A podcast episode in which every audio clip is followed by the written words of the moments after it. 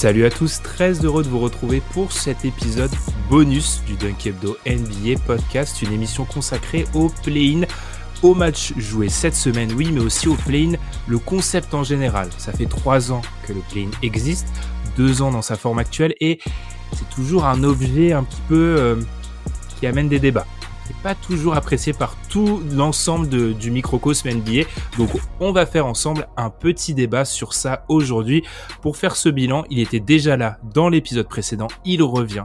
C'est Madiane. Comment ça va Madiane? Eh ben ça va, j'ai regardé beaucoup plus de matchs que la fin de saison régulière en peu de temps. C'est peut-être un indice pour le futur débat. Est-ce que tu te sens du coup dans l'état d'esprit playoff ou pas? Ouais, non là j'ai trop envie que ça commence. Ça y est. alors, là, le, débat sera pas équilibré parce qu'on est tous les deux plus ou moins en faveur du play, mais rester jusqu'à la fin. Un, euh, pour moi, c'est un grand avantage du play en tant que spectateur. C'est vraiment une, mise en bouche. Tu vois, c'est vraiment, il y a les étages de la fusée petit à petit se, se déboîtent, se retirent. Et, et là, je trouve que le play apporte ça. Mais on en parlera plus à la fin de l'épisode parce que pour l'instant, on va revenir match après match sur moi, je le mets au singulier. Hein. Moi, Madiane, je dis ce play-in, parce que je considère que c'est le tournoi. Je dis pas les play-in. Bref, sur le play-in, on va donc revenir sur chaque match et sur des enseignements pour chaque match avec parfois des équipes qui nous ont surpris dans le bon sens du terme ou dans le mauvais sens du terme. On pense à vous, Hornets. Juste avant ça, on vous rappelle de nous suivre sur Twitter, sur YouTube, où on a atteint les 1000 abonnés, donc on vous remercie, sur Spotify et Apple Podcast, où vous pouvez nous mettre 5 étoiles, mais également sur Acast. Et puis pour ce qui est de la preview, celle que je tease depuis plusieurs semaines, elle arrive très bientôt. Là, c'était un petit épisode bonus pour vous en ce week-end de début de playoff. Alors, on se retrouve juste après la pause pour parler du premier match de ce play-in, Cavs Nets. À l'occasion des playoffs, le podcast Dunk Hebdo a la chance d'être une nouvelle fois partenaire dans la NBA. Donc profitez du League Pass au prix exceptionnel de 18,99€. Le League Pass, évidemment, l'indispensable pour suivre les playoffs NBA. L'intégralité des matchs en direct et en différé sur toutes les plateformes, sur vos smartphones, sur tablettes, sur ordinateur. Vous pouvez aussi profiter des émissions de NBA TV et d'archives, même si vous voulez par exemple un peu de nostalgie avec d'anciennes finales NBA. Et pour bénéficier de cette offre exceptionnelle, eh bien rendez-vous dans la description du podcast, vous y retrouverez le lien affilié de Kebdo. Pourquoi ce lien vous me direz? Eh bien puisque ça permet à l'NBA de savoir que c'est grâce au podcast de Kebdo, grâce à nous, que vous avez souscrit au League Pass. Donc c'est gagnant-gagnant, n'hésitez pas. Le League Pass à 18,99€, c'est seulement pendant quelques jours. Utilisez le lien de Kebdo. Les Nets ont donc battu les Cavs 115 à 108 dans un match où les Cavs n'ont pas mené une seule seconde. Forcément, on est obligé un petit peu de parler de la performance de Kyrie Irving. 34 points, ultra efficace, 12 sur 15 au tir. Kevin Durant l'a bien assisté avec 11 passes décisives et 25 points. Mais Madiane, avec ces Nets-là, on ne va pas se contenter d'une simple performance en play-in. Est-ce que tu es rassuré? Est-ce que ce que tu as vu, ça te rassure pour la suite, oui ou non? Je suis plus inquiet après ce match qu'avant ce match, ce qui ah. est pas bon signe. Euh, tu le sais, on a eu un débat euh, il y a pas mal de temps déjà sur euh, les, équipes auxquelles on croit en playoff. Moi, je, je, suis un net believer parce que je pense qu'ils ont le meilleur joueur actuel. Euh, et que du coup, ça suffit à mes yeux, en plus au vu des, des évolutions de législation qui, qui ont eu lieu. Mais euh, on a un Ben Simmons qui est pas revenu, qui revient qu'au game 4. Je trouve que le, la line-up en termes de taille est courte. Mmh. On se dit mais non, ils ont joué avec Drummond, ils ont joué avec Laxon. Il y, a, y a un truc qui me dérange. Et en plus, ils ont entamé un play-in avec une rotation très très très courte et ils ont gagné que le premier carton. Ça a suffi, hein, mais ils ont gagné qu'un seul carton. Et, euh, et je fasse pas non plus une incroyable équipe des Cavs. Et du coup, moi, ça me, ça m'a posé plus de questions à la fin du match qu'avant le match. Avant le match, je pensais qu'ils allaient les éclater euh, les désosser facilement. Et, euh, et, que ce serait fini en trois cartons et pas vraiment finalement. Enfin, c'était plus ou moins fini à la fin du premier, mais après ils se sont fait gratter euh, au fur et à mesure du match. Avec CNS, moi j'ai toujours deux problèmes qui ce match-là a pas fait vraiment varier personnellement moi euh, ce que je pense d'eux. La contribution défensive de KD me pose toujours souci. On le voit, en début de match, notamment quand il est sur le terrain avec un, un Drummond, c'est de facto le protecteur de raquette. Et ça, ce n'est pas possible quand on parle de Kevin Durant qui est la pierre angulaire de ton attaque. Euh, il conteste 8 tirs, il en conteste beaucoup moins quand Nick Claxton est sur le terrain, mais personnellement, je ne fais pas confiance à Nick Claxton sur des grandes séquences de playoffs à très haut niveau. Euh, sur l'aide, la protection du cercle, parfois c'est lui le, le, protecteur de cercle, et ça, c'est pas possible. Deuxième chose, je vais rejoindre ce que tu as dit, je les trouve petits. En fait, je les trouve super petits. Euh, Notamment, je pense à ce trio aligné un moment par euh, Steve Nash, Patty Mills, Goran Dragic, Kerry Irving. Ils jouent cinq minutes ensemble. Euh, c'est un trio qui a déjà joué ensemble pendant la saison régulière. J'avais cherché 56 minutes. Je suis très très sceptique sur la viabilité de ça sur une série de playoffs, en particulier si tu joues une équipe on pense aux Celtics, qu'ils vont jouer au premier tour, où euh, c'est assez grand, ça peut switcher partout. C'est trois joueurs assez petits, c'est trois arrières. Donc, est-ce que je suis rassuré? Non. Pour moi, ils ont juste évité l'accident industriel. Mais c'est une équipe qui reste quand même extrêmement fragile, je trouve. Alors, par contre, je ne sais pas si tu es d'accord avec moi, Madiane, mais moi, j'adhère pas à l'argument ah, ils ont eu besoin de Kyrie Irving très fort pour gagner. Euh, on va, on va les uns après les autres, on va énumérer ces matchs de play-in. Les franchise players sont toujours dominants, les superstars, les stars se révèlent. C'est des matchs où ils, ils sont très forts. Pour moi, c'est plutôt l'à côté qui me fait très peur. Euh, KD défensivement, je l'ai dit, la taille, le mystère Ben Simmons. Enfin, est-ce que tu continues à parier sur lui? Non, mais Ben Simmons. Alors Ben Simmons s'est annoncé officiellement. J'ai regardé juste avant l'épisode. Retour Game 4. Euh, je, je, je, le dis, je n'y crois absolument pas. C'est hmm. soit il revient et ça va être pas incroyable parce que tu peux pas lui demander d'arriver dans un contexte playoff comme ça ex nihilo. C'est pour ça que la plupart des joueurs, quand ils sont blessés de longue durée, bah en fait ils font l'impasse parce qu'en fait c'est hmm. difficile d'arriver au milieu de la bataille. Mais quand bien même il arriverait, euh, c'est quelle version? On l'a pas vu euh, depuis euh, Hawks, euh, Hawks Playoff l'an passé. Ça fait un moment. Mmh. Ça fait un long moment.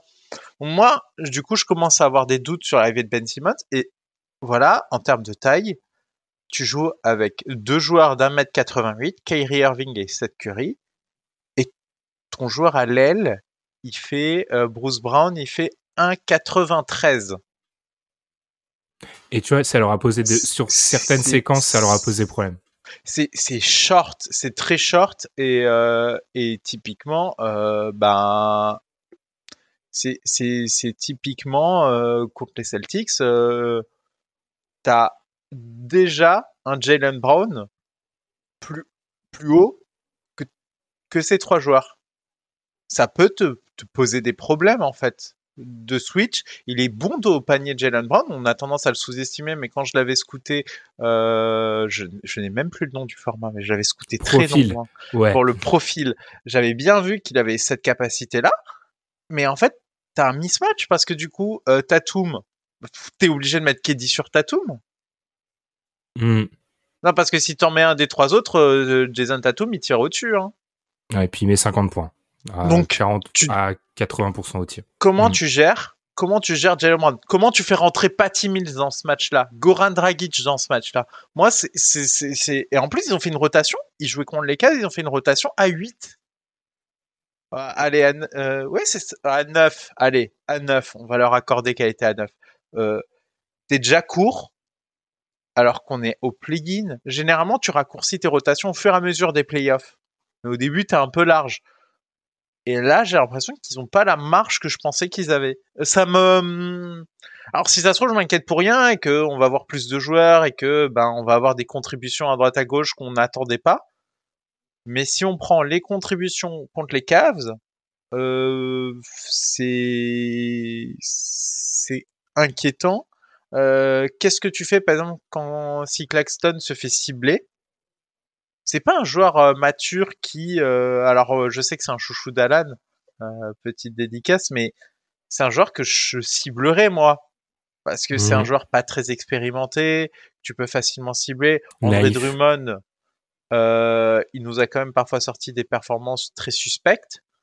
Euh, faut compter sur lui. c'est compliqué. Je, je, je suis moyen rassuré par cette équipe d'un seul coup. Alors pour ce qui est du bilan des Cavs, vous comprendrez qu'on le fera après le post-mortem des Cavs, après le match des Hawks. Là, on va, on va y aller euh, de manière euh, chronologique. Et chronologiquement, le deuxième match. Ah, j'avais, j'avais juste un petit ajout. Juste, euh, tu commences par les Celtics, mais après c'est les Bucks. Si on suit la logique. Si je bah, me trompe pas ils ont un calendrier trop. C'est pour ça qu'on s'étonnait nous de les voir toujours ultra favoris à Vegas pour le titre en fait, parce que le, le calendrier qui s'offre à eux euh, semble assez compliqué. Bah, en fait, ils sont ils sont pas, je trouve, dans le dans la bonne configuration. C'est ça qui me c'est ça qui me qui me dérange. C'est c'est que c'est que euh, t'as les Bucks. ensuite tu chopes euh, soit le Heat, soit les Sixers, euh, selon toute vraisemblance. Euh, c'est ça, tu vas castagner fort trois fois de suite. Hmm. T'as un premier tour, une demi-finale et une finale de conf pas facile. Ensuite, t'as la finale NBA. Et mine de rien, c'est aussi une course d'endurance, les playoffs.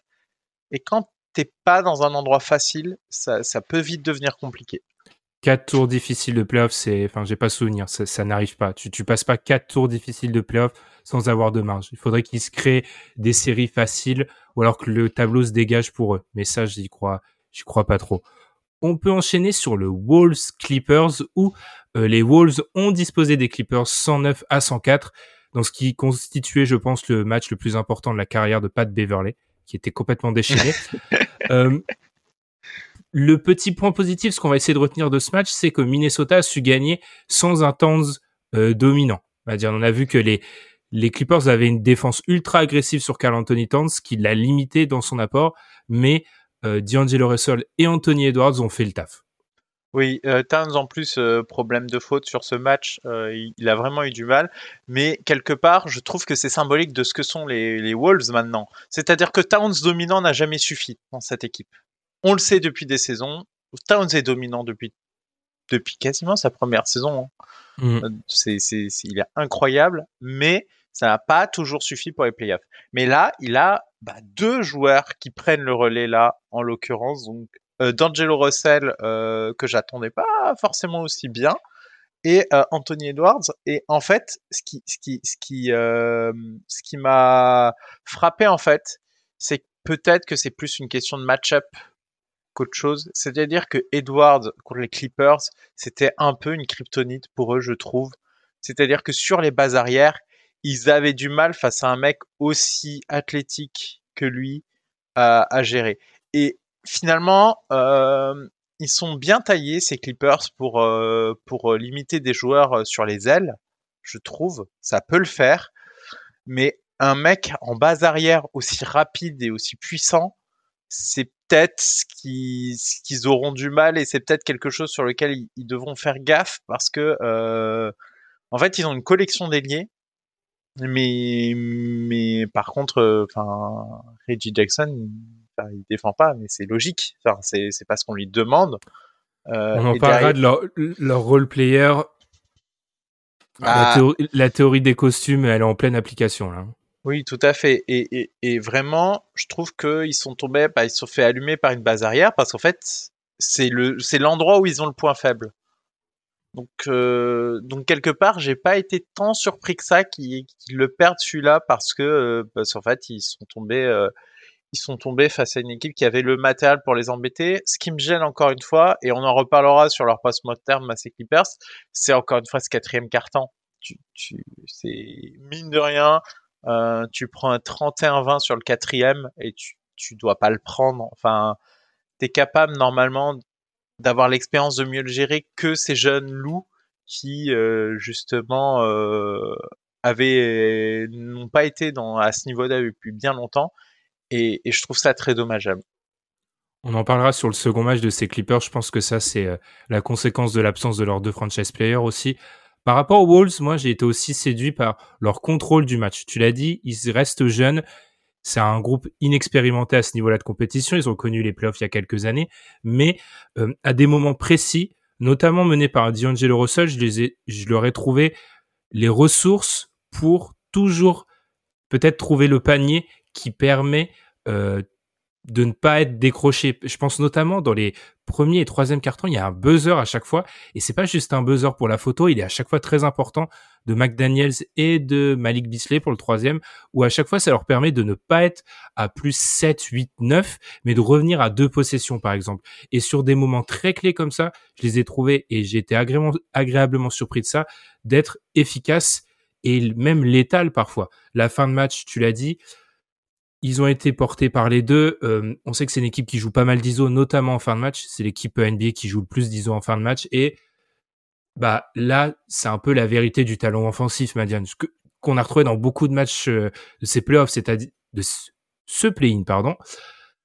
Quand tu as sur le terrain les deux meilleurs joueurs en ISO, bah parce que sur ce match-là, j'estime qu'ils étaient meilleurs que Paul George. Il va pas t'arriver grand-chose en fait. S'ils sont dans un bon jour, on l'a vu sur tous les matchs de Splain, hein, au bout d'un moment tu gagnes. Enfin, tu mm. vas gagner. Et pour les Wolves, ça vient, bah, ça vient clôturer une saison qui a été très bonne. Donc, il y a rien à dire, je trouve. Ce match-là, c'est vraiment une équipe des Wolves solide, malgré l'absence de son ou un match sans de son meilleur joueur pas grand chose à dire. Franchement, bravo à eux. Non, bravo, grand bravo, et, ça, ça, fait plaisir. Je trouve que ça fait plaisir parce que, euh, mine de rien, ils ont, ils avaient réussi quelque chose avec Butler, mais Butler a voulu partir et ça leur a fait perdre pas mal de temps. Il y a aussi le fait qu'ils avaient été obligés de se débarrasser de Lavagne pour ça. Donc ça, ça, a un peu brisé un noyau qui existait déjà et mhm. ils avaient du mal à retomber sur leurs pattes. Ils font venir d'Angelo Russell, bon ça améliore pas la situation, mais bon Towns avait aussi ses soucis à ce moment-là. Euh, là, ils, ont l'air d'avoir un petit trio euh, sur lequel on, a une base solide et ça fait plaisir pour eux parce que pas simple, pas simple cette construction et euh, mine de rien, ils ont pas fait que des bons choix, mais ils ont aussi un peu subi des situations un peu mauvaises. Seul bémol, et alors c'est un bémol en tant que spectateur pour les deux matchs dont on a parlé, j'ai dans ce play-in, Madiane, j'ai énormément de mal à me mettre dans les matchs 7-8 j'arrive pas à me mettre dans les matchs 7-8 parce que j'ai l'impression qu'on est dans un match de classement. Euh, sur le format actuel, le 7 a toujours gagné. Ils sont à 4 victoires, 0 défaites. Et j'ai du mal à mettre dedans parce que j'ai pas, un petit peu pour moi, le sel de ce play-in, c'est, euh, c'est le, le, match coup près. Et c'est pas un match coup près, celui-ci. J'ai vraiment du mal à me mettre dans le 7-8, contrairement aux autres matchs. Aux mmh. autres matchs. Il faudra qu'on en discute effectivement sur, euh, sur nos avis sur les plugins. Peut-être que le format est à rediscuter pour ces aspects-là, pour, pour créer cette dynamique coup près. Eh bien, on peut enchaîner, Madiane, par. Là, j'aurais dû mettre un petit, euh, j'aurais mettre un petit jingle euh, massacre à la tronçonneuse. J'ai écrit AK47 sur les notes. Ah, alors là, c'est là, sortez, j'allais dire vos vos enregistrements, pas du tout, vous enregistrez, bref, euh, sortez ce que vous voulez. Euh, Hawks 132, Hornets 103. Les Hornets se sont donc fait atomiser par les Hawks dans ce match entre le 10e et le 9e de la conférence Est à Atlanta. Il faut savoir que les Hornets commencent à être des coutumiers du fait. L'année dernière, ils s'en sont pris 144 contre les Pacers au même stade de la compétition. Euh, ils étaient menés de moins 39 à un moment dans ce match-là contre les Pacers l'année dernière. Cette année, ils sont descendus jusqu'à moins 33. Alors Madiane, on va discuter des problèmes de construction de cet effectif. On en avait parlé à la trade deadline, ce sous-investissement dans le poste de pivot à l'intérieur qui se paye, mais il va falloir qu'on parle de l'attitude des joueurs aussi, parce qu'on est devant une performance honteuse de la part des Hornets. Euh, on peut faire des clips hein, je peux, si vous voulez, euh, réclamer-le. Si vous voulez un, top 5 des pires actions défensives des Hornets sur ce match, euh, je les ai. Hein. J'en ai, fait, j'en ai, j'en ai envoyé à Ben, j'en ai envoyé sur la conversation du podcast. Il y a des florilèges. Euh, j'ai une question. Le coaching staff, il était en vacances ou ça se passe comment? Parce qu'en fait, c'est une équipe qui n'était pas préparée à jouer un match contre les Hawks. Tu ne peux pas me faire croire qu'ils ont préparé ce match. Ou bien s'ils l'ont préparé, il y a un problème. Les joueurs qui savent pas, qui doivent prendre. Il y a vraiment une séquence. On peut me la réclamer, je vous la montre, où Triong remonte la balle. Logique. C'est la séquence de base. Ils sont tous en défense et il se regarde. Ah, c'est qui qui doit prendre Trayong déjà? Trayong, il avance, il tire. Mais Et moi, j'étais là, je me disais, mais attendez, dans une équipe héliocentrée comme, comme les Hawks, tu, tu, tu as cette hésitation. Euh, ils ont voulu trapper souvent le porteur de balle. Ils, ils montaient à deux dessus, très souvent dans le premier quart-temps. Mais si t'as pas préparé un minimum tes rotations, tu cours à la catastrophe. Et du coup, tu te retrouvais avec euh, deux transferts de balles et un tir ouvert. Le, nombre de tirs ouverts que j'ai vus, c'est grave. Huerter, Gali, ils se retrouvaient tous ouverts à un moment ou à un autre. Il y a une séquence, j'ai envoyé la photo. Il y a les cinq joueurs des Hornets qui sont alignés sur le panier et deux joueurs des Hawks libres à trois points. Pas un, deux. Qu'il y ait un joueur wide open. Possible. Deux joueurs? Il y en avait vraiment deux? J'ai vu des trucs. Les mecs, ils suivaient la balle. Et, en fait, c'est ça, c'est ils suivaient la balle et pas de rotation. Euh, les, mecs qui, qui surveillent pas les joueurs qui sont dans leur dos, qui les suivent pas sur, euh, sur tous les déplacements off-ball. Enfin, vraiment, c'était facile pour Atlanta ce match. C'est honteux à ce niveau. C'est vraiment honteux ce que j'ai vu. Moi, ce qui me choque vraiment, Madiane, c'est on, pourrait parier sur l'accident de parcours, tu vois. Bon, allez, c'est un, match catastrophe. Mais comme tu l'as dit, ils se prennent pas un barrage, ils, ils se prennent des réussites adverses parce qu'ils défendent pas. Ils défendent pas. Et ensuite, ça fait deux fois. J'ai été me regarder des images du match l'année dernière. Ils s'en prennent 144 par les Pacers l'année dernière. Ils se font ouvrir par les Pacers, qui n'était pas quand même l'attaque la plus flamboyante qu'on avait en NBA l'année dernière. Je veux dire, cette équipe, je la trouve, mais d'une, il y a, y a, pas de sentiment d'urgence. Il y, y a, pas de sentiment d'urgence. Tu joues ta saison. Ça fait deux fois qu'ils jouent leur saison sur un match de play-in et un mec comme la Melo Ball sur le pick and roll, il dort. Mais il dort, il dort sur le pick and roll. Mais, mais c'est et, et, et là, là où c'est fou, c'est que en face c'est Trayon que je critique de manière hebdomadaire, je pense, sur euh, sa défense, etc. Mais Trayon, Trayon, il est petit, il est frêle, il a les, il a les outils contre lui. La Melo Ball, il fait deux mètres, il a les bras immenses, il dort. Miles Bridges, dans l'attitude, c'était pas ça. Enfin, moi, c'est, c'est ce, de voir cette performance répétée, c'est inadmissible. C'est vraiment inadmissible ce qu'ils ont réussi à faire. Pour vous donner un petit élément statistique, sorti d'un article de The Ringer, la pire défense NBA cette année, les Rockets, c'est 116 points encaissés sur 100 possessions. Dans ce match de playoff, 116 hein, sur 100 possessions. Dans ce match de playoff, les Hornets étaient à 128. 128. Genre, ils sont pire que la pire défense NBA. Et l'année dernière, ils étaient à 129. Alors, on va y revenir. Je veux bien que l'effectif soit mal construit. Mais dans l'attitude, c'est, c'est honteux ce qui se passe. Vraiment. Enfin, je, ne peux pas décrire ce genre de performance à ce niveau-là. Réussir à faire passer les Hawks pour une équipe sérieuse, acharnée, je les ai vus jouer les Hawks moi cette année. Hein. Je peux vous dire qu'il faut se réveiller tôt. Hein pour faire passer les Hawks pour des Viet Cong sur le sur le sur le champ de bataille, sur le terrain NBA, il faut se réveiller. Ils étaient mais c'est c'est indigne vraiment cette performance. Je et, et pourtant avec les années j'ai mis de l'eau dans mon vin. Je suis ça fait plusieurs années que je m'étais pas énervé sur une équipe comme ça, mais c'est mais mais enfin, c'est surtout il euh, y a la répétition de la performance. C'est-à-dire que tu as le droit d'être mauvais, mais être mauvais deux fois comme ça, c'est ça qui est très dérangeant. C'est des plus 30, Madiane, qui se prennent. Des plus 30 où ils n'existent pas, deux ans de suite. Non, mais c'est terrible. C'est-à-dire que même quand il y a un écart de niveau, euh, tu peux faire un truc. Mais là, il euh, y, avait rien, en fait. Il y avait rien dans cette équipe. Ils ont contesté moins de la moitié des tirs. je, les, les, les, du coup, j'ai le total. Les Hawks ont tiré 94 fois. Seuls 45 de ces tirs étaient contestés. C'est. C'est. C'est pas On est à moins de la moitié. Non, mais tu te rends compte du niveau? Moins de la moitié. C'est-à-dire qu'une fois sur deux, les mecs étaient ouverts. Une fois sur deux.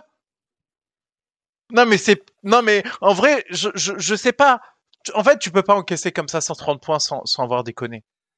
Parce qu'en plus, les, les, Hawks, offensivement, ils sont, ils sont en pilotage automatique. Hein. Mais Trey Young était même pas en réussite. Tu t'es fait allumer, Trey Young, il était même pas en réussite. Mais qu'est-ce que ça aurait donné? Tu pouvais en prendre 150 sur un bon jour de Trey Young. Trey Young était même ah pas dans un bon ah jour.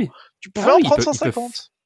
Mais c'est, c'est, et alors, pour peut-être euh, creuser un peu sur les problèmes d'effectifs, oui, Miles Plumlee n'est pas un, joueur, euh, c'est pas un joueur qui doit euh, starter en playoff, c'est même pas un joueur qui doit être un pivot remplaçant, je pense. PJ Washington, et là on voit la différence et cette marche intermédiaire que représente le play-in entre saison régulière et playoff. PJ Washington en 5, tu peux vivre avec ça sur des minutes de saison régulière. Quand tu es dans cette marche intermédiaire où en plus, face à toi, tu as un maestro du pick and roll, peut-être le meilleur joueur NBA sur le pick and roll, tu n'existeras pas. Il va te découper avec PJ Washington dans ce genre de situation. Et c'est à ce moment-là, c'est dans le deuxième quart-temps, quand PJ Washington est dans cette situation-là, qui se font exterminer. Je veux dire, on a les résultats de, on a les résultats de la politique de sous-investissement dans le poste 5, mais pour moi, ça n'explique pas la performance. Il y a des problèmes d'attitude, je sais pas si c'est le coaching staff, Madiane. Je sais pas si c'est les joueurs. Moi, j'estime que parfois, il faut quand même mettre les joueurs face à leurs responsabilités, face à ce genre de performance. Et est-ce que c'est pas non plus, Madiane, le révélateur d'une équipe dont le, bilan est complètement faussé? C'est-à-dire que les Hornets ne sont pas à quelques matchs des playoffs. C'est une équipe qui, euh, contre le top 10 de l'Est, donc les équipes qui jouent euh, soit le play-in, soit directement qualifiées en play-off, étaient à 11-20 il y a quelques semaines. Ils sont à 4 victoires, 12 défaites depuis le 23 janvier. Ils ne gagnent pas contre les bonnes équipes de l'Est. Donc le play-in sert aussi, pour cela en moi, à révéler les vrais écarts. Alors c'est qu'un match, c'est un match coup près, mais en termes d'attitude, ça fait deux ans qu'ils ne passent pas le test. Ça fait deux ans qu'ils sont très loin des playoffs, ces, ces Hornets-là. Donc avec la prolongation, euh, ou en tout cas la situation contractuelle de Miles Bridges, on entame une intersaison décisive pour eux, assurément.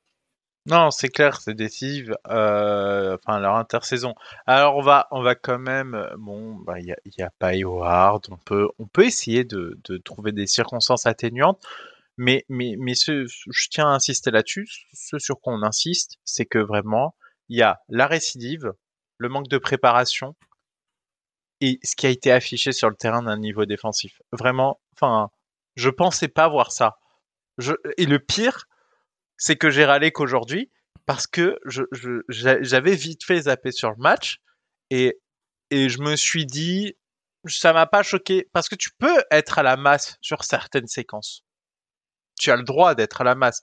Euh, tu peux pas me faire un best-of de toutes les erreurs défensives possible et imaginable, surtout contre les Hawks. C'est vraiment l'ensemble de l'œuvre qui, a jeté en fait. Et, là, euh, ok, les joueurs, je suis d'accord.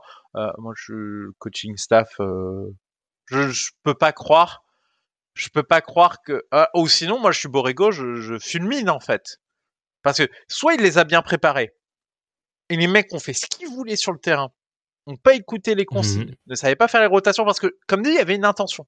L'intention qui était de monter vite sur, monter sur le porteur de balle, monter à deux forts, etc. Et je pense que c'était une stratégie anti-Triong. C'est Triong essayer de lui faire lâcher la balle le plus vite possible. D'accord. Mais on est d'accord, Ben. Si tu fais ça, c'est que tu as bossé toutes les rotations autour pour couvrir. Ce qui, visiblement, soit ils ont fait, soit ils ont oublié. Il y a, Mais, mais moi, je suis Borrego. Je suis. Donc, ils ont l'air d'avoir bossé ça. Si c'est vraiment ce qu'ils ont bossé et que les joueurs ont pas, mais moi je pète un plomb auprès de mon GM. C'est, enfin, je, je, je suis sidéré, c'est vraiment sidérant ce qu'ils ont fait. Surtout, c'est une équipe de leur division. On peut pas nous faire le coup de la surprise. Ils se jouent quatre fois par an. Ils se jouent quatre fois par an. Ils connaissent les Hawks. Mais les Hawks, ce n'est jamais surprenant. Enfin, je veux dire, c'est sur cette année, c'est du deux victoires, euh, deux défaites je, veux dire, ces deux équipes, elles se sont jouées il y a, euh, alors, il y a quelques jours, elles se sont jouées encore. Enfin, c'est, enfin, c'est, alors je veux bien que les Hawks soient sur une, comment dire, sur une meilleure pente, mais il y a un moment, euh, enfin, honnêtement, alors peut-être certains auditeurs, certaines auditrices peuvent nous trouver durs. Euh, c'est une des performances les plus cataclysmiques que j'ai vues à ce niveau de compétition. C'est vraiment scandaleux ce qu'ils ont fait. Vraiment. Et euh, on dit pas qu'ils auraient dû gagner. C'est juste pas, tu prends pas 30 points, t'en prends pas 130 dans la tête de cette façon. De cette manière. C'est la manière. C'est la manière. Ou sinon, tu sais quoi, t'as le droit de prendre 130 et tu peux en prendre 130. Et je n'ai jamais défoncé une équipe qui en a pris 130. Je sais pas, tu joues contre Kyrie Irving, Kevin Durant, les deux sont en feu, t'en prends 130 gros, euh, je vais rien dire, euh, c'est pas grave. Là, Là, t'as pris 130 parce que t'as laissé des tirs ouverts à tout le monde. Tout le monde a tiré dans un, dans un fauteuil. Ils étaient à l'entraînement, les mecs. Et ça, c'est inadmissible. Vraiment, et c'est ça qui me gêne énormément dans, dans ce qu'ils ont fait. Mhm. Et tu vois, enfin, on va se répéter, donc on va passer sur le Spurs Pelicans. Ce qui est aussi choquant, c'est que t'étais en droit d'attendre une réaction après ce qu'ils avaient fait l'année dernière. Tu vois, 144 contre les Pacers, ok, euh, c'est notre pour cette ce jeune effectif là, c'était le premier match avec un peu d'enjeu. Euh, tu reviens, tu ressors ce genre de performance avec ensuite Miles Bridges qui balance son euh, son protège. Enfin, il y a, y a, tout acheté. Vraiment, c'est comment ternir une saison qui dans l'ensemble déjà était pas réussie 100% hein, pour les les Hornets. C'est comment vraiment la balancer. Bref, on va enchaîner sur le Spurs Pelicans. Les Spurs qui sont eux, alors certes, ils perdent 113 à 103, mais c'est l'image d'une équipe. Ok, ils sont largement moins talentueux que les Pelicans. Il euh, y, a, pas photo sur les, les dynamiques. Les Spurs sont moins bons, mais c'est une équipe coachée, carrée, digne. Alors, ils n'ont pas le potentiel offensif, ils n'ont pas le potentiel highlight pour TikTok peut-être, mais au moins, c'est une équipe qui a été digne, Madiane, et dans son basket. Alors on le sait qu'ils il y avait cette stat que j'avais déjà vue par rapport aux Spurs qui, par rapport, contre les équipes à plus de 50%, ils ont le niveau d'une équipe euh, qui joue le top 5 de la draft. C'est-à-dire qu'ils sont très, très en difficulté, mais ils ont été solides dans un match qu'ils ont perdu contre des Pels plus forts. Exactement. Et ils se sont battus jusqu'au bout. Pour faire l'image avec les Hornets, ils se sont battus. Ils étaient tout le temps en retard. Du début à la fin du match, ils étaient en retard. Mais ça jouait, ça a essayé de gratter. C'était toujours là. Au cas où, il y avait un accident en face. Il n'y a pas eu d'accident, ils ont perdu le match. Mais dans le quatrième, ils reviennent, ils reviennent quand même à un moment. C'est-à-dire qu'ils sont, mmh. ils sont toujours là en mode poil à gratter, c'est sérieux, mais euh, ils sont un peu limités parce que ben, ben ils n'ont pas le meilleur joueur en fait et, largement pas euh, ni le deuxième. Enfin, allez peut-être le deuxième, ça peut se discuter, mais en tout cas ils n'ont pas le meilleur. Ou sur ce match-là, je pense pas. Non, sur ce match-là, je pense pas. Mais mmh. du coup, voilà. En tout cas, euh, il leur manque, euh, c'est ce, ce, que je dis, c'est ils ont euh, ils ont beaucoup d'ingrédients qui existent dans, dans cet effectif. C'est un bel effectif et on les attendait pas là. Ils sont plus hauts que ce qu'on avait anticipé, justement parce qu'ils sont sérieux, qu'ils prennent les matchs qu'ils doivent prendre. Euh, ils essaient de gagner quand ils peuvent, etc. Maintenant, en fait, en fait, ils sont trop vite, trop. J'ai la sensation et que il leur manque le gros joueur que tu as que tu as drafté parce qu'à mon avis, tu vas pas le signer étant donné la situation de la franchise. Mmh. Et normalement, tu es censé le drafter, tu l'as pas drafté. Enfin, je vois pas de joueur du calibre euh, d'un Kawhi Leonard dans cet effectif. Ouais, un mec, euh, un mec euh, des H20. Un mec des H20, il n'y en a pas. Et t'as pas de mec des H20, mais tu es trop fort pour réussir à le choper. Or, énorme, énorme style à la draft, t'es pas dans la position de le choper. Et, c'est un peu ça qui m'inquiète pour ces Spurs, c'est-à-dire que c'est très bien, c'est très beau, mais j'ai peur qu'ils soient dans une dynamique euh, ventre mou sur ventre mou sur ventre mou. On va arriver au play-in euh, et on va se faire taper. Alors là où je, nuancerai un petit peu, par exemple par rapport à la draft, ils ont le neuvième choix eux du coup avec le, jeu des bilans. Alors oui, ils ne devraient pas, avec ce choix-là, euh, tomber sur un joueur qui va changer l'équation. Mais ce que je trouve, c'est comment il y a de la cohérence. Et c'est clairement une franchise qui parie. Alors, est-ce que le pari est judicieux? Je ne sais pas, mais ils espèrent que un de leurs jeunes joueurs va se développer de telle manière qu'il va toquer plus ou moins à la porte du DH20. Par rapport à ces Spurs, tu vois, moi, en l'état, ils peuvent faire quoi?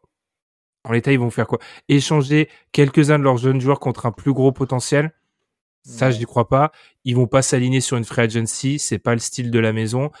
Euh, L'ajout d'un autre jeune joueur, notamment via ce choix de draft, ça peut être intéressant, mais je pense qu'ils sont, ils commencent à entrer dans la période où ils doivent être un peu progressés et de manière significative pour vraiment jouer euh, les playoffs ou en tout cas être de candidats sérieux au play-in et peut-être pas dans cette situation 9-10. Donc ça suit son cours. Après, c'est une équipe, quand tu regardes le bilan pur, Madiane, ils sont pas comme les Hornets où ils étaient en positif largement, les Spurs. Donc, je reste persuadé que c'est une campagne assez positive pour eux. Je pense qu'ils ont bénéficié de certains accidents, les Lakers en premier, euh, en haut, et du coup, bah, par le jeu des chaises musicales, ils se sont trouvés au play-in, mais il y a Enfin, il y a un monde où les Spurs sont pas au play-in, on n'est pas choqué, ils font leur petit bonhomme de chemin. Non, mais c'est ce qu'on avait dit par rapport au over-under euh, du début de saison, ils sont largement au-dessus. Et euh, c'est une très agréable surprise. Et comme dit, en leur faisant jouer ces matchs, en essayant de gagner, mignon, tu crées aussi une culture de non, la défaite, c'est pas acceptable. Non, on veut gagner des matchs. Des fois, il y a des jeunes joueurs qui se développent dans des environnements qui perdent fort et c'est difficile en fait derrière de faire le switch. Et t'as besoin du coup de ramener pas mal de vétérans pour ramener un peu cette culture de la victoire. Euh, moi, je me souviens qu'à un moment les Suns sur le papier c'était pas si horrible. Ils perdaient énormément. Et même moi, au bout mmh d'un moment, ça me semblait un peu aberrant parce que je me disais, mais quand même, ils sont, ils sont, ils sont pas mauvais, les joueurs. Et c'est en amenant des vétérans qui avaient cette expérience de gagner des matchs qu'ils ont réussi un peu à, à redresser cette tendance-là. Donc, ils sont pas sur cette pente-là. Euh, moi, ce que je dis, c'est étape d'après, euh, t'as as un roster, t'as as beaucoup de choses, etc. Mais comme t'es pas, euh, t'es pas les Clippers, on faisait l'analogie avec les Clippers en off. C'est ce qu'on disait, c'est en fait ils sont un peu dans la situation des Clippers, c'est ils arrivent border playoff. Enfin, du coup, les Clippers c'était allé en playoff, mais bon, là ils sont border playoff euh, avec que des que des briques et des brocs et sans franchise player. Les Clippers avaient réussi à en signer deux. Eux n'arriveront jamais à faire ça. Donc il faut qu'ils le récupèrent un moment d'une autre manière s'ils veulent pouvoir rejouer le top. Est-ce que, pour prendre une autre euh, équipe de Kawhi, c'est pas plutôt les Raptors sans Kawhi? Les Raptors jeunes sans Kawhi Genre, pour moi, là, en fait, c'est la, la, phase euh, embryonnaire des, des Raptors. Ah, les Raptors, ils avaient quand même euh, toujours un Spicy P dans la besace. Ouais, ils ont. Bah, tu vois, je pense que c'est leur. Fred Van Fleet, euh, mine de rien, en termes d'expérience, il avait quelque chose. Kylori était quand même un peu resté. C'est un peu différent quand même comme situation. Ouais, c'est vrai. Après, après je, je reste persuadé qu'ils espèrent qu'un que le franchise player soit Keldon Johnson ou je sais ça sortirait quand même un peu nulle part. On, on, va se l'avouer. Après, Kawhi est sorti aussi un peu de nulle part. Hein. On mmh. l'attendait pas. Mmh. Après, pour peut-être revenir sur les Pels, même si on parlera plus d'eux dans le dans le l'autre match, dans le du coup, ça sera notre sixième et dernier match. Euh, franchement, ça, on va on fera notre mea culpa sur les les les Pelicans dans peu de temps. Euh, vraiment, ce match, c'est aussi la preuve de l'importance de euh, la qualité de ton attaque et de ton 1 contre 1. Je l'ai déjà dit. Euh, la première mi-temps de CJ McCollum, Brandon Ingram qui réussit à mettre quelques tirs capacité à j'ai écrit ça dans mes notes du match, capacité à improviser, agir en dehors du script. Quelque chose que j'adore mettre en avant dans cette période, à cette période-là de l'année, capacité d'un joueur à fonctionner quand plus rien ne fonctionne autour de lui et d'agir dans le chaos. Euh, les Spurs sont le contraire du chaos. Tu vois bien que beaucoup de leur système dans ce match-là était bien huilé, mais au moment où euh, bah, le petit décalage qui arrive en saison régulière contre une équipe pas très préparée ne se fait pas, bien tout de suite c'est des shoots très difficiles et ils n'ont pas les joueurs qui ont le, talent pour mettre ces shoots difficiles. Et, justement, c'était un moment, je regardais euh, les, les, vieux Spurs, euh, pas si vieux, c'était la saison du coup des Warriors, du coup, faut pas que je me trompe, 2015-2016, quand ils ont failli être invaincus à domicile et qui perdent à la toute fin contre les Warriors. Ces Spurs-là étaient très organisés, très forts, très très organisés et à un moment, c'est balle à Kawhi et Kawhi met le point euh, sur une possession un peu, un peu désespérée en bout de chaîne. Et il y avait, tu vois, le, petit truc qui fait que, hop là, je mets des points supplémentaires et, euh, et, ça se passe mieux. Et en fait, je pense que cette équipe des Spurs et, et honnêtement, à un, deux joueurs près de devenir, de, d'être playoff euh, validé sur. C'est-à-dire que je pense que ce qui manque euh, par moment, c'est, euh, là ça va pas, euh, je prends un balle ISO de points.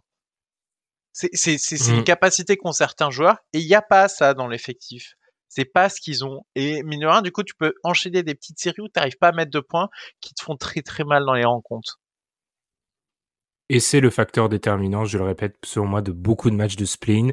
On va continuer et on va donc parler du Hawks Cave cette fois-ci, qui a été remporté par les Hawks Et ça commence à devenir une habitude parce qu'on en est au quatrième affrontement entre euh, entre euh, septième, non, non, non, huitième et neuvième, pardon. Et encore une fois, c'est le neuvième qui place. On est à trois victoires des neuvièmes contre une seule petite victoire des huitièmes. Donc les Hawks ont battu les Cavs. Madiane, tu es en train de me dire que selon toi, les Hawks seraient pas bons à prendre, mais on va peut-être commencer par parler des Cavs parce qu'on les avait un peu laissés de côté dans le match contre les Nets. Malheureux, quoi. Un petit peu les, les, les perdants du play si on va, si on ils sont court, légèrement court sur la fin et, et ça suffit pas. Mais, mais c'est logique finalement au vu de. C'est une divine surprise de les, de les retrouver à ce niveau. Hein. On, les attendait pas forcément mmh. là.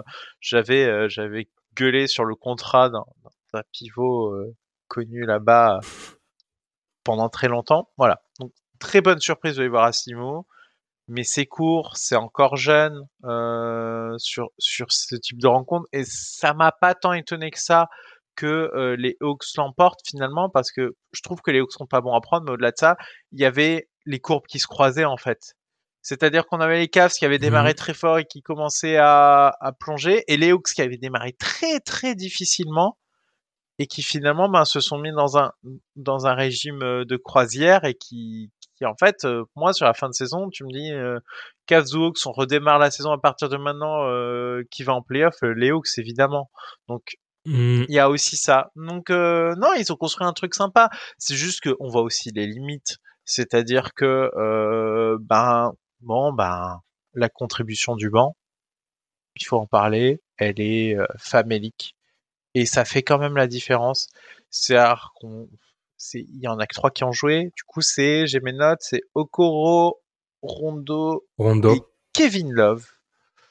C'est les trois seules contributions qu'ils ont et elles sont anecdotiques. Et, et tu peux pas arriver comme ça. Là où bah, les Hawks, euh, en fait, depuis qu'ils font sortir euh, Bogdan Bogdanovic euh, du banc, en fait, on réussit à trouver un équilibre où euh, ils ont un artilleur qui sort du banc et qui, qui mine de soulage pas mal les titulaires dans, dans ce genre de moment. J'ai envie de ressortir mon, mon théorème Suns de l'année dernière. Ils n'étaient pas préparés à arriver à mm. ce niveau-là. Ils sont donc confrontés à des problématiques qu'ils n'avaient pas prévues. Euh, alors que peut-être à l'inverse des Suns, certaines étaient à moitié prévu. Je pense notamment au deuxième porteur de balle ou quand on ramène un Rajon Rondo, mais ça, il y a, trop une perte de niveau euh, comparé à Darius Garland. Et puis la présence sur le terrain de certains joueurs qui n'ont pas encore le niveau pour ce, ces quasi playoffs. Euh, Isaac Okoro, que j'avais j'avais été très critique avec lui dans notre euh, épisode de début d'année sur les Cavs. Isaac Okoro, c'est du pain béni pour euh, quand il rentre sur le terrain. C'est un joueur, alors peut-être oui, il est physique, mais c'est pas une arme vraiment létale encore sur le drive. C'est un shooter pas tellement dangereux sur le spot-up. Donc pour cacher Trayon, c'est parfait. Parce qu'en plus, sur le pic, ce qu'ont très bien fait les Cavs, parce que c'est un peu la première fois qu'on voit vraiment une équipe, notamment en Rajon Rondo, qui le fait un petit peu, qui prend la balle, donne la balle à son meilleur attaquant extérieur et dit en gros, Trayon change sur moi et l'oblige à défendre. Ça a été fait par séquence, c'était assez bien. Mais euh, il y, a certains joueurs qui permettaient aux Hawks de cacher soit Triangle, soit certaines de leur, euh, leur petite largesse défensive.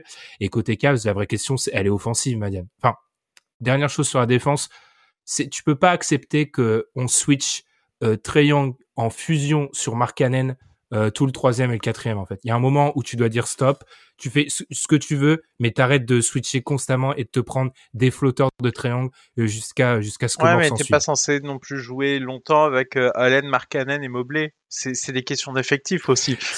Ça, c'est un gimmick de saison régulière qui marche pas à ce moment-là. Tu, tu peux pas faire ça. Tu peux pas arriver comme ça en fait en playoff. T'as pas de vrai lieu. Hein. T'as pas ça. T'as même pas ça. Donc, bon, euh, il y en a qui vont encore me dire que l'espoir c'est Isaac Okoro. J'ai toujours pas d'espoir pour lui, mais. Euh, mais de toute façon, Isaac Okoro, Bigger Staff a à moitié avoué que c'est un, c'est un arrière, euh, c'est un arrière ultra physique qui est un défenseur.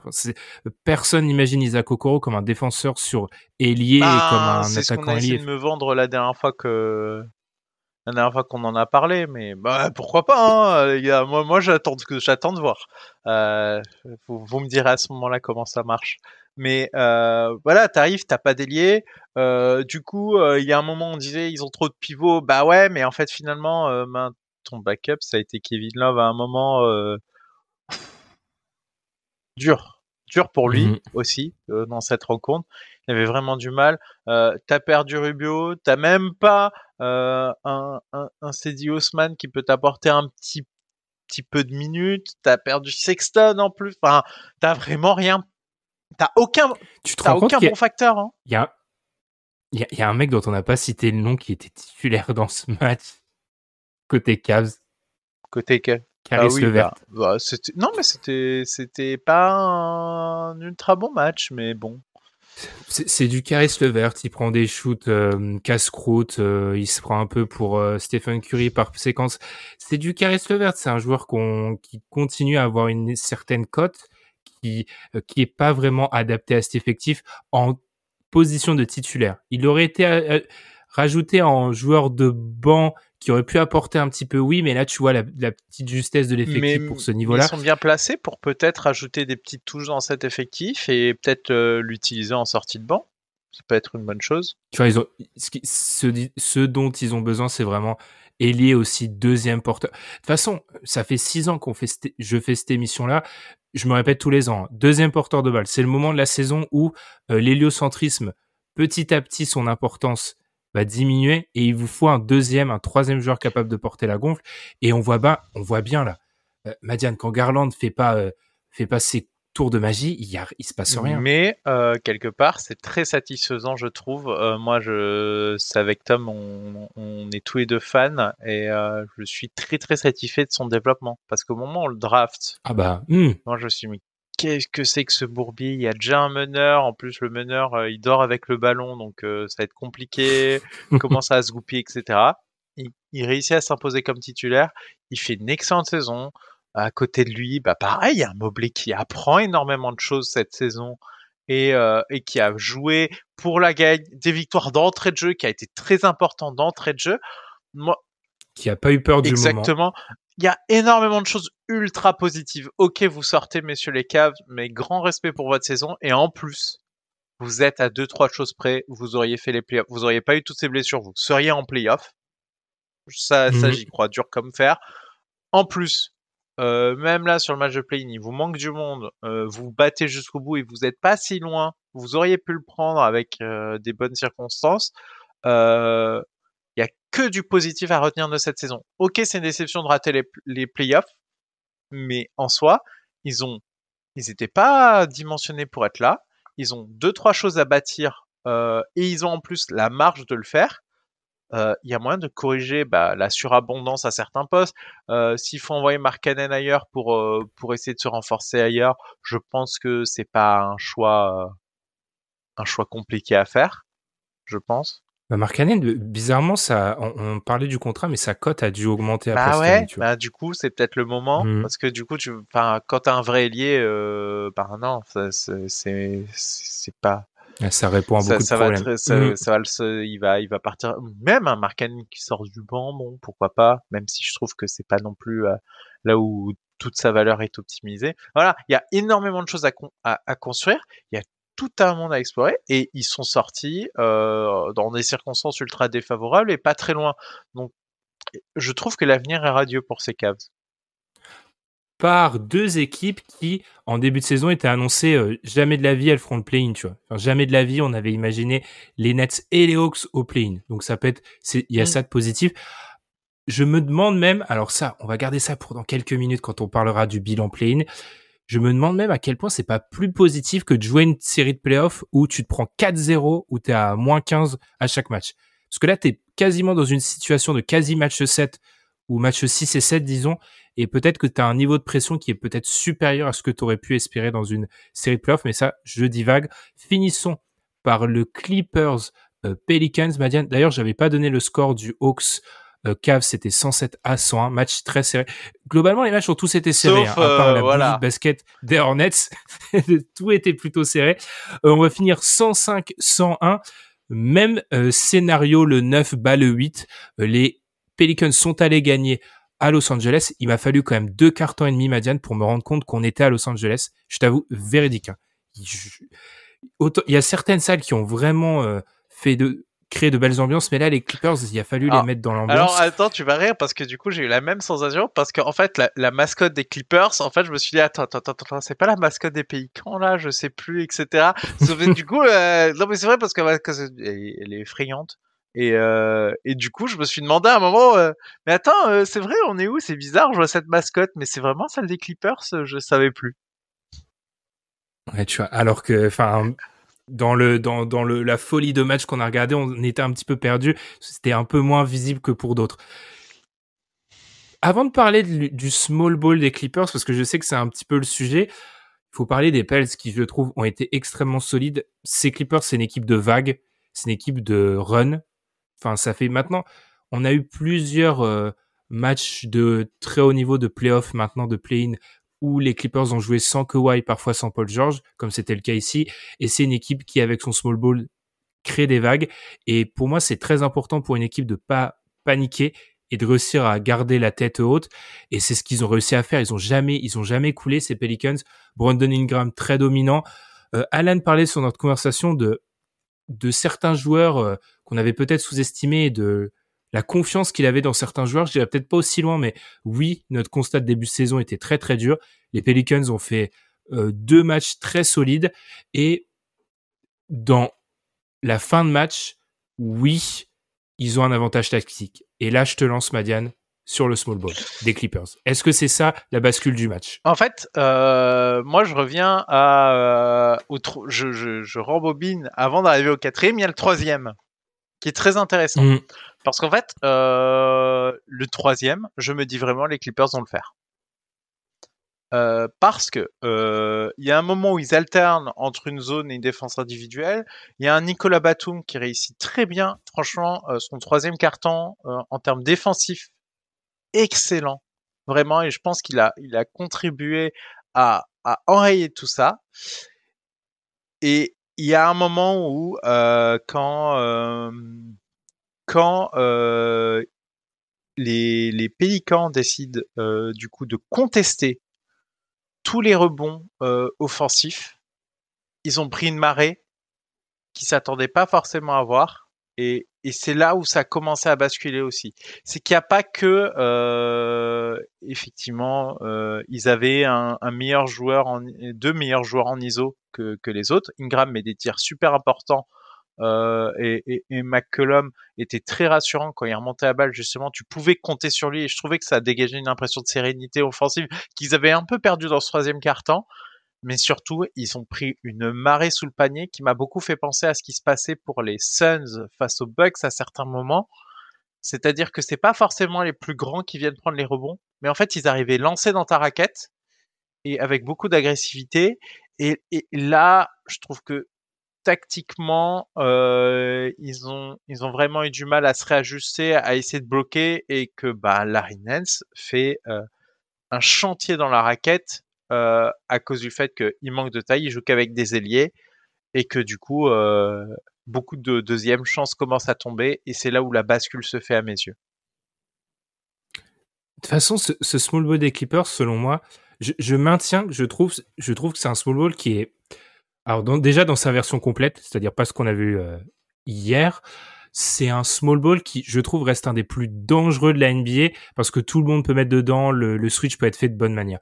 Pour revenir sur ce que tu as, pointé du doigt, c'est vrai, ça les rend totalement vulnérables à la prise de rebond par l'adversaire parce que normalement, ils doivent être dans une situation de, de mathématiques où ils vont marquer de c'est un small ball offensif, hein, comme la plupart des small balls, et euh, c'est pas un problème qui se, pro, qui se pose pardon parce qu'ils se disent qu'au jeu des maths ils vont mettre 2 3 3 3 3 à chaque fois et l'équipe pourra pas suivre le rythme. Et c'est souvent ce qui se passe. Donc effectivement ils ont eu ce problème là ils ont ce problème là aussi parce que défensivement euh, Reggie Jackson fait pas deux bons matchs. Mm. euh, le match contre les Wolves est pas bon. Celui-ci est pas bon. Le Marcus, Marcus Morris pardon euh, qui d'habitude a moins de responsabilités là on a plus. Du coup offensive, donc le résultat se fait payer euh, dans le domaine défensif où il n'a pas été bon. Euh, globalement, c'est des mecs qui certes perdent sur le rebond, mais doivent être capables d'apporter un espèce de minima défensif qu'ils n'ont pas apporté. Donc on voit la limite peut-être du small ball des Clippers dans cette version-là. Je suis pas inquiet dans la bonne version avec Kawhi et, Paul George. Euh, oui, mais euh, c'est à voir aussi en termes d'effectifs. Euh, moi, moi, je trouve qu'ils sont quand même très vulnérables quand ils ont un arrière un peu fort en face. Un arrière ou un meneur un peu fort, je les trouve quand même assez vulnérables.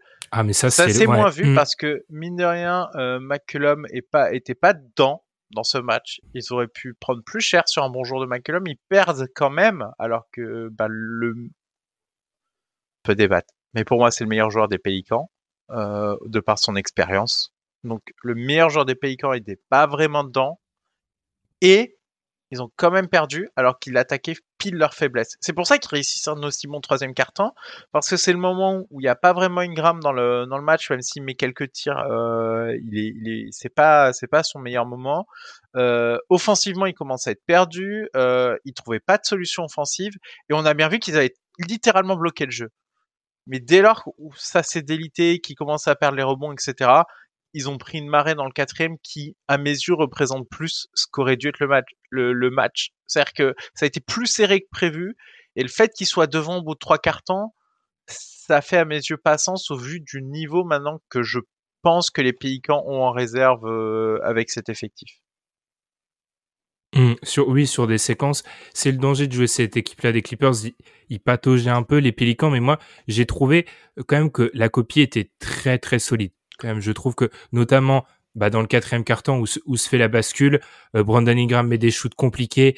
Tu l'as dit, pas seulement peut-être sur les rebonds, mais aussi gratter quelques euh, ballons par-ci par-là. Ce qu'a pu faire Nicolas Batum hein, du côté des Clippers, mais que les, les Pelicans ont réussi à faire de manière collective. Non, c'est une belle performance et c'est une équipe euh, sur laquelle on doit euh, faire un mea culpa général qu'on avait complètement enterré après euh, trois semaines.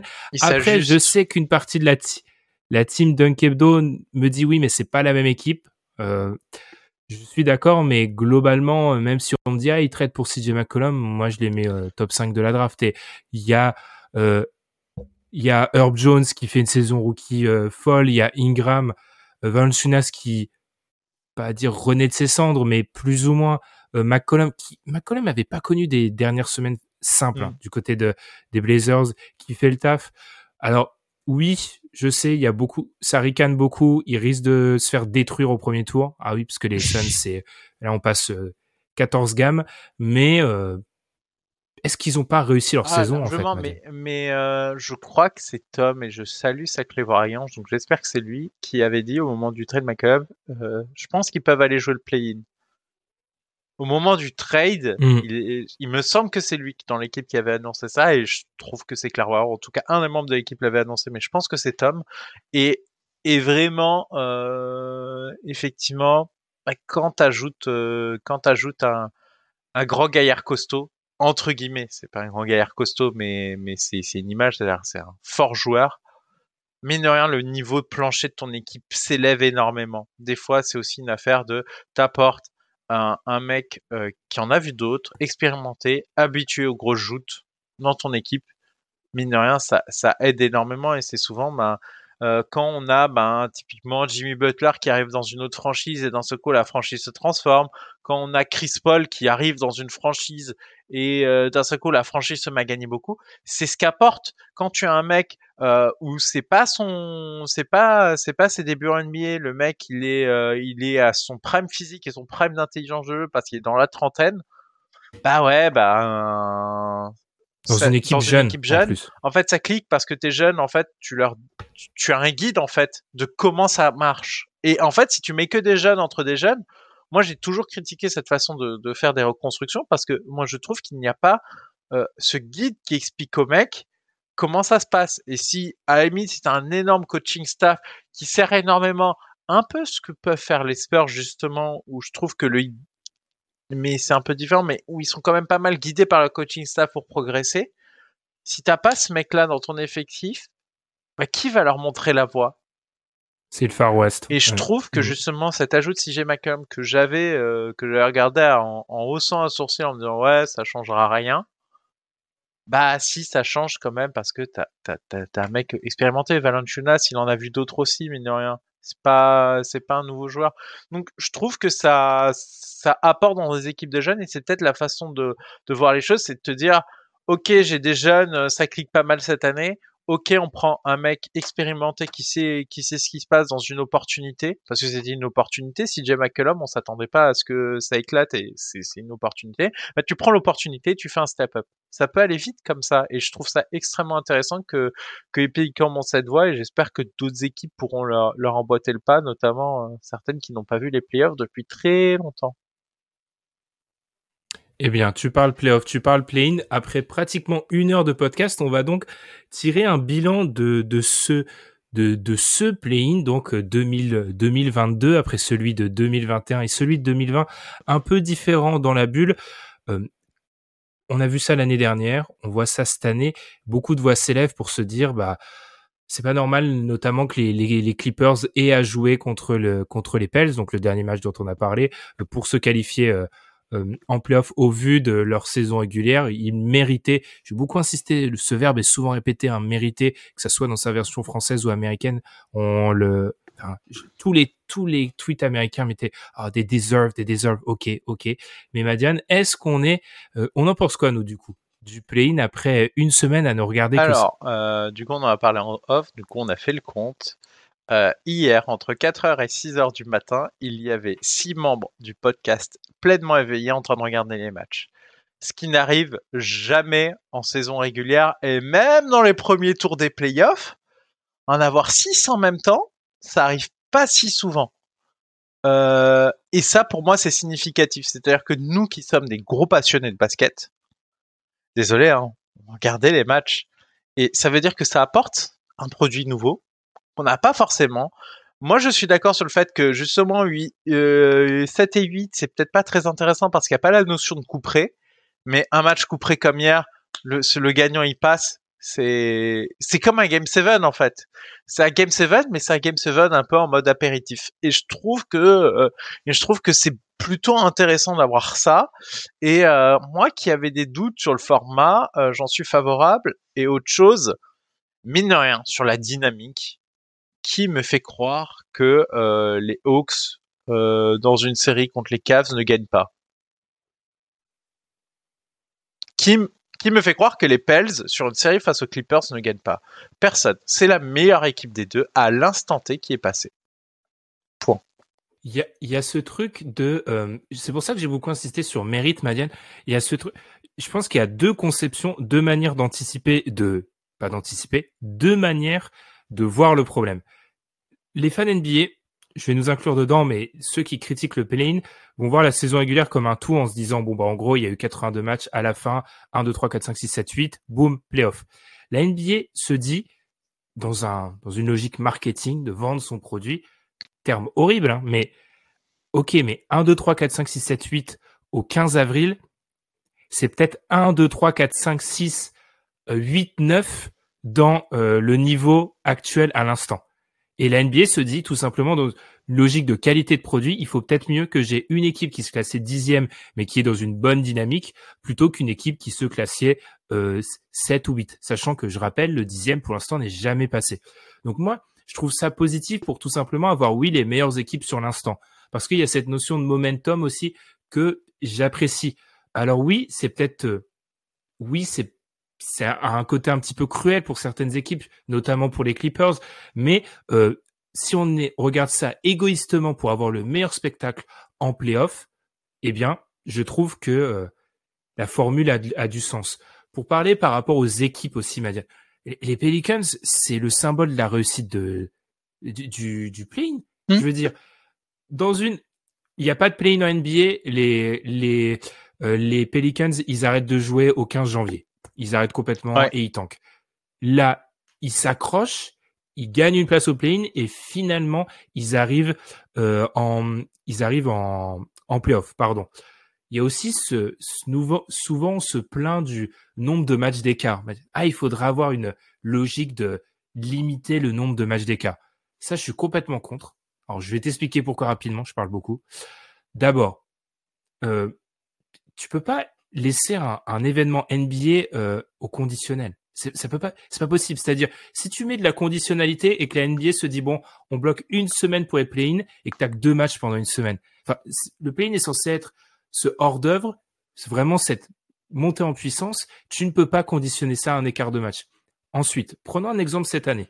On est d'accord que les Kings ont fait le move Sabonis pour, dans l'idée, aller au play-in. Oui. On n'est pas d'accord avec la logique, mais c'est la logique.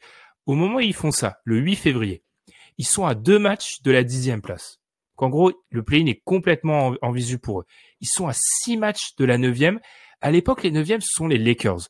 Donc, alors oui, il y a eu un accident industriel, mais tu as en droit de penser qu'au 8 février, la neuvième, elle est impossible à prendre. Et qu'il y a que la dixième qui est euh, possiblement euh, euh, accrochable.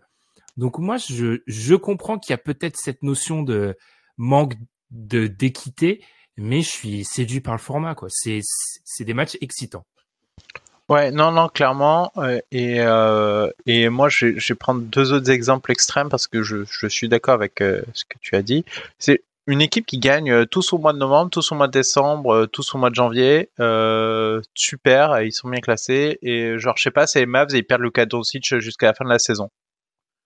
Est-ce que tu as vraiment envie de voir ça en playoff? Parce qu'ils vont arriver bon an, mal an, plus ou moins dans ces places-là.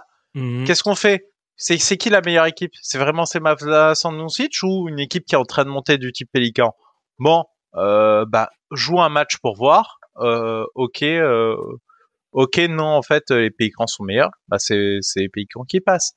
Alors, ok, il y a aussi la notion de match couperé, mais ça aussi, c'est de la question de la dramaturgie. Si c'était une série, ça me saoulerait justement le fait que ce soit un match ouais, couperé, c'est ça qui donne l'intérêt à, à, à, la série.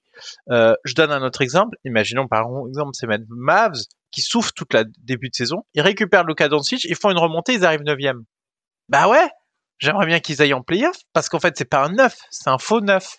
C'est plutôt un, un 6 ou un 5 ou un 4 au vu du, de leur niveau. Donc ne pas les avoir en playoff, c'est se gâcher du spectacle. Donc oui, c'est cruel, etc. Euh, oui, ça fait du mal aux équipes un peu moyennes du type Clippers qui ont pris des matchs, mais euh, voilà. Mais les Clippers, ils seraient peut-être arrivés euh, du coup, et ils, ils, sont 8. Ils sont 8. Mmh. Bah, un Clippers Suns. Et les gars, ils n'arrivent pas à défendre les arrières. Hein. Clipper Suns, euh, je vous laisse imaginer le, le massacre. Enfin, voilà, faut, faut, faut se le dire. C'était pas intéressant non plus. Donc oui, ok, il y a la logique, il y a toute la saison, etc. Tu te fais rafler la mise à la fin. Mais non, en fait, les équipes qui le méritent vraiment, elles sont dans le top 10 et elles y sont. Il n'y a pas de problème. Mais pour 7-8, c'est plus du contextuel. Je, je pense, tu vois, vraiment, nous, on a une, on a une vision de, on veut avoir le, les huit meilleurs euh, candidats, les, les, le, les, les quatre meilleures séries euh, de chaque côté à l'instant. Et c'est vrai que parfois, au vu de la saison, oui, cette notion de temps long, de mérite euh, que qu'insuffle la NBA sera pas respectée avec le play-in. Mais encore une fois, égoïstement, est-ce qu'on veut pas tout simplement les quatre meilleures séries mmh. à, à, ce moment-là, sachant que en plus, il faut pas non plus exagérer. Je rappelle encore une fois que le septième est toujours passé. Il y a, a, y a, ce petit imbroglio 8-9 où à se demander s'il euh, n'y a pas une question de momentum qui joue, mais euh, autrement le 7 passe toujours. Et puis je trouve que ça crée vraiment un pont entre la saison régulière et les playoffs, là où parfois, euh, moi je m'en rappelle, il y a quelques années, quand on préparait les émissions pour les playoffs, t'as comme une déconnexion en fait comme oui bah cette équipe là euh, oui elle est septième ça fait trois semaines qu'elle joue plus euh, vraiment parce qu'elle sait qu'elle va être 7 8 6 7 8 elle s'inquiète pas. Qu'en gros elle choisit plus ou moins son adversaire. Enfin il n'y a pas cette crainte là alors que là t'insuffles une crainte. C'est horrible de le dire mais t'obliges toutes les équipes mis à part peut-être celles qui sont 1 2 3 à euh, se battre pour se battre pour accéder aux playoffs donc oui le côté cruel je, je l'admets mais je trouve qu'en tant que spectateur, je, enfin, c'est, c'est des matchs qui font. Enfin, le, le Hawks Cavs, vraiment sur le, dernier quart, c'est, c'est, ça éclate n'importe quel match de saison régulière, en fait. Et, et, en fait, euh, pour un peu finir sur ce débat, il y a, y a aussi, moi, je me souviens de moments marquants, justement, où tu avais euh, Nuggets contre Portland pour une place en playoff. T'as Wolves contre les Nuggets encore une fois pour une place en playoff. Eh ben on s'en souvient parce que c'était, on arrivait en fin de saison et on avait deux équipes qui se battaient pour le huitième strapontin, qui étaient à Mhm. pas beaucoup de matchs d'écart et qui se battaient. Eh ben ça donnait des matchs super. Eh ben là c'est plus situationnel. Tu l'as pas euh, une fois de temps en temps sur un concours de circonstances. Tu as tout le temps. Moi je trouve ça plutôt positif. Je suis plutôt content d'avoir ça. Et puis, je trouve pour les jeunes équipes, tu vois, Madiane, c'est aussi, ça peut être un- une occasion de, de se confronter. Euh, on parlait, je parlais souvent à l'époque de Triangle ou de Devin Booker qui étaient des joueurs qui commençaient à taper à la porte du DH20 mais qui avaient jamais joué de match, tu vois, de, de match supérieur. Mhm. Bah là, ce sont des matchs supérieurs et ça permet, je pense, pour des jeunes équipes notamment, parce qu'on en a beaucoup, on a parlé de beaucoup de jeunes équipes aujourd'hui, bah, ok, de comprendre l'ajustement. Les Cavs, euh, ok, l'ajustement, c'est Darius Garland, quand il a pas le ballon, qu'est-ce qu'on fait? Les Hornets. Les Hornets, dans un monde où il n'y a pas le play-in, ça fait deux ans qu'ils finissent 10 et on se dit, ah, ils sont pas loin, ils sont à quelques matchs. Là, on sait qu'ils sont très loin. Là, là, là, on sait. Là, il y a, y a pas besoin. Et, par exemple, ça peut coûter la place d'un mec comme Borrego. Ce qu'on a sous-entendu, ce que Bobby Marks d'ESPN a lui aussi euh, sous-entendu, ça peut amener les front office à prendre des décisions pas précipitées, mais plutôt dans le processus, en se disant, OK, là, on a vu ce genre de défaillance sur des matchs coup près. Il n'y a pas de, enfin, moi, il n'y a pas de côté négatif d'un point de vue équipe. Quand tu es une jeune équipe en construction, alors si, si tu as été 7-8 avec beaucoup d'avance, tu peux le regretter, mais euh, d'avoir ce genre de match qui t'apporte de l'expérience, les Spurs, ça fait deux fois qu'ils perdent au play-in, ok, mais pour des mecs euh, de l'effectif des Spurs, des jeunes joueurs, c'est des matchs euh, qu'ils n'auraient pas connus s'il n'y avait pas ce genre de. Ce genre de d'échéance. Donc, moi, je suis séduit. Après, il faudra, on, on écoutera et on lira sur Twitter vos avis divergents, mais moi, je suis égoïstement, je suis séduit. Non, ben, finalement, c'était facile comme débat parce qu'on est tous les deux d'accord, mais, c'est exactement mon point de vue. Et je, je suis curieux d'avoir les chiffres d'audience de ces matchs parce qu'ils étaient bons, euh, les précédentes. Et si ça continue d'être bon, il n'y a aucune raison qu'on qu'on arrête parce que, parce que ça crée un nouveau temps fort et c'est peut-être ce dont manque la NBA. Et on en a déjà parlé. Les temps forts, c'est très important euh, pour, euh, pour fédérer du public. C'est le vice-président de la NBA qui expliquait ah on va peut-être euh, revoir la manière dont on va le faire. Il y a une interview il y a quelques jours parce que bien évidemment il y avait des des plaintes ou en tout cas des critiques par rapport au sort d'équipes comme comme les les Cavs ou les Clippers. Moi Mathiane, je vois pas ce qu'ils peuvent changer en fait. Ils, peuvent on l'a dit, le, le 7 passe tout le temps. Ils peuvent pas faire passer le 7 automatiquement parce que le 8 peut pas se retrouver à jouer une équipe qui a joué déjà un match et qui aura un petit, un petit momentum. Tu peux pas ensuite dire, comme c'était le cas euh, à, comme c'était le cas dans la bulle, bon bah 8-9, euh, le 8, s'il gagne le premier, ça passe. Sinon, si c'est le 9, il y aura un deuxième match. Au niveau calendrier logistique, ça, ça existe pas, ça. Ouais. Donc, euh, Ou une mini pou, enfin où tout le monde se joue, mais euh, tu as un avantage de match euh, prédéterminé, ce qui fait que tu peux. Ouais, ce serait difficile. Ce serait genre le 7 commence avec, euh, je sais pas, euh, comme s'il avait une victoire d'avance, euh, le 8 comme s'il avait 0,5 victoire d'avance, et puis euh, tout le monde se un joue. en négatif. Et tout le Mm. monde se joue. Sachant que là, ça ferait trois matchs, donc ça serait short pour le, le classer en une semaine. Tu vois. Parce qu'il y a aussi, il y a aussi la, la problématique du, tu peux pas laisser les autres équipes en vacances pendant 15 jours. Non, c'est ça, c'est ça. Mais bon, on peut plancher sur des solutions. Mais là, là typiquement, là, t'es sur trois matchs, c'est une semaine. Donc, Mhm. euh, donc, euh, faut trouver un moyen de le caler. Alors que bon, là, euh, dans le format actuel, euh, le 7 c'est toujours qualifié. Le 7 en plus, il y a deux balles dans son chargeur. À domicile. Euh, ouais, à domicile. Euh, pour qu'un 7 ne se qualifie pas. euh. Et puis en Bien vrai, sûr. Et en vrai, je trouve que le risque en va à la chandelle parce que, mine de rien, je suis désolé, les Nets, ils ont pu se lancer dans ce match, dans ce genre de configuration. Et moi, en tant qu'observateur, j'ai déjà vu des failles, mais je pense que le coaching staff en a peut-être déjà vu. Et c'est déjà qu'il doit bosser dessus. Donc, c'est pas tant un désa- désavantage de ça que de jouer. Je trouve que même c'est même un avantage. T'as joué un petit match coup près que t'as passé. Euh, ça t'a lancé le truc et t'as pu voir aussi dans des rotations courtes dans un format un peu plus playoff, qu'est-ce qui peut t'arriver, comment tu peux réagir, ça te permet d'anticiper la future série. Sachant, encore une fois, j'expliquais, euh, les années précédentes, t'avais pas, t'a- t'avais vraiment un coup d'accélérateur violent, là où là, euh, bah, avec la fin de saison et avec le play-in, c'est plus, c'est plus progressif. On est séduit, Madiane. Je pense qu'on n'a pas grand-chose à rajouter. Peut-être oui. Est-ce qu'il faut remanier la, formule? Peut-être. Moi, je maintiens que euh, cette idée de match de conditionnalité au nombre de matchs, c'est impossible. Ça n'existe pas. Ça a été mis en place dans la bulle parce que c'était la bulle. Il n'y avait pas de questions logistiques, de déplacement, etc. Si là, tu peux même pas prévoir le nombre de matchs qu'il y aura dans la semaine, je veux dire, euh, c'est pas pareil.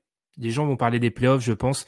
C'est pas pareil les playoffs parce que tu sais que quand une série s'arrête, dès qu'une autre s'arrête, il y aura toujours quelqu'un qui jouera pour la NBA. T'imagines la NBA a un blanc de quatre jours avant les playoffs? Pour le, les, les, audiences, etc. Ouais. serait vraiment mauvais. C'est trop, trop, beaucoup trop mauvais. Donc, on va conclure là-dessus. Ce qui était bien pour un épisode qu'on s'est dit, allez, rapide, 45 minutes, on est, on atteint l'heure et quart bientôt. Donc, on vous remercie de nous avoir écoutés. On vous souhaite de bons débuts de playoffs parce que, euh, quelle que soit l'heure où c'est publié, les playoffs ont commencé. Donc, on espère que vous avez apprécié ces premiers matchs. On se retrouve, je l'ai dit, très vite euh, pour parler des playoffs, bien évidemment, mmh. et faire cette fameuse preview. Elle en vaut la chandelle, je vous le promets. N'hésitez pas à nous suivre sur Twitter, Apple Podcast, Acast, Spotify et YouTube. On vous remercie pour les 1000 abonnés. Et puis nous, on va se reposer un peu, Madiane, quelques heures, et puis on va démarrer dans peu de temps, très peu de temps même, le, premier tour des playoffs. Merci encore, Madiane, et puis à très vite. À très vite, salut. À l'occasion des playoffs, le podcast Dunk Hebdo a la chance d'être une nouvelle fois partenaire de la NBA. Donc profitez du League Pass au prix exceptionnel de 18,99€. Le League Pass, évidemment, l'indispensable pour suivre les playoffs NBA. L'intégralité des matchs en direct et en différé sur toutes les plateformes, sur vos smartphones, sur tablettes, sur ordinateur. Vous pouvez aussi profiter des émissions de NBA TV et d'archives, même si vous voulez par exemple un peu de nostalgie avec d'anciennes finales NBA. Et pour bénéficier de cette offre exceptionnelle, eh bien rendez-vous dans la description du podcast, vous y retrouverez le lien affilié de Kebdo. Pourquoi ce lien, vous me direz? Eh bien, puisque ça permet l'NBA de savoir que c'est grâce au podcast de Kebdo, grâce à nous, que vous avez souscrit au League Pass. Donc c'est gagnant-gagnant, n'hésitez pas. Le League Pass à 18,99€, c'est seulement pendant quelques jours. Utilisez le lien de Kebdo.